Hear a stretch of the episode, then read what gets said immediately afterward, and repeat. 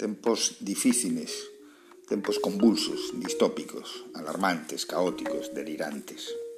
Entón a pregunta sería como poder dar clase nestos tempos tan complexos? Como poder transmitir aos rapaces e as rapazas tranquilidade e cordura?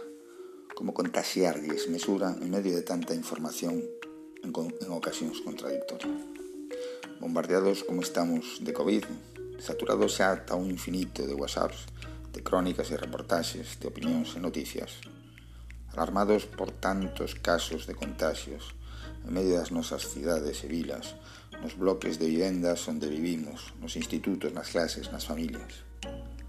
Neste contexto, entón, como podemos comunicar e proporcionar certa seguridade e confianza aos nosos alumnos e alumnas?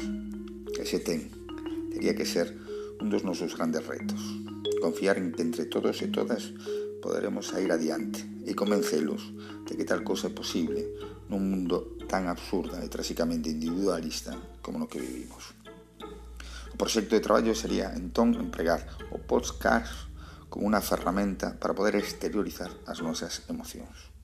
Cada alumno, cada alumna, cada profesor, cada profesora gravaríamos un audio no que explicaríamos brevemente o que sentimos, o que, me, o que pensamos, cómo estamos viviendo toda esta situación y qué podemos esperar de futuro.